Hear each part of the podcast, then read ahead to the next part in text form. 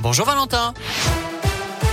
Bonjour Nicolas, bonjour à tous. Et eh bien attention, on signale un accident sur la 47 de saint en direction de Lyon. Deux véhicules sont concernés à hauteur de Saint-Maurice-sur-Dargoire. Soyez donc prudents dans le secteur.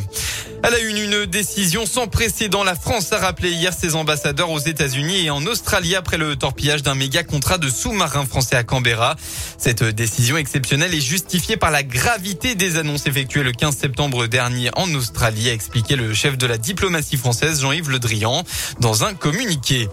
Dixième samedi de manifestation contre le pass sanitaire aujourd'hui en France. 180 rendez-vous sont prévus dans le pays alors que le président Emmanuel Macron envisage la levée de certaines contraintes devant la baisse de l'épidémie de Covid.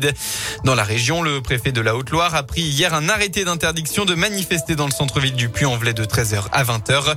À Bourg, la mobilisation aura lieu à 14h devant la préfecture, à Clermont à 14h place de Jaude et enfin à saint à 14h aussi à Villars place Jean-Marc.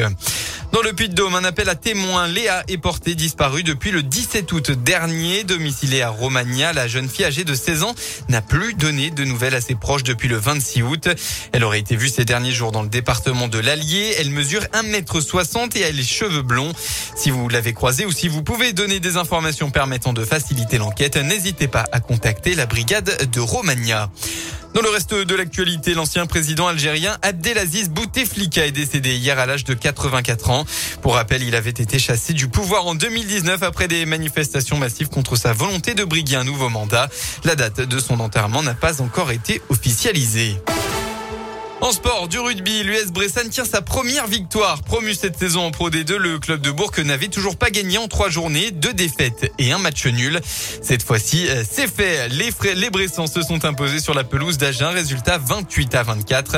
Une victoire avec la manière qu'apprécie tout particulièrement le jeune demi d'ouverture Thibaut Hollander.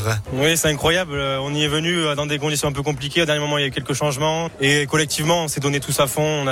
On a fait ce qu'il fallait. On a tous respecté le plan de jeu et en mêlée, en touche, euh, dans la conquête, c'était parfait. Il faut qu'on continue à bosser, il faut qu'on garde la tête euh, froide.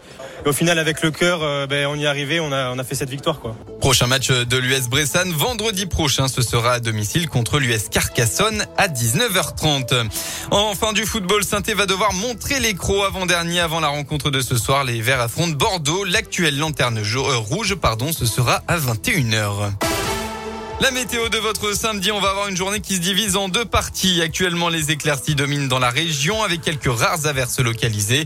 Mais dès la fin d'après-midi, le temps va se gâter avec une perturbation qui arrive par l'ouest pour toucher toute l'Auvergne-Rhône-Alpes avec de la pluie et des orages. Côté Mercure, vous aurez au maximum de la journée entre 21 et 25 degrés.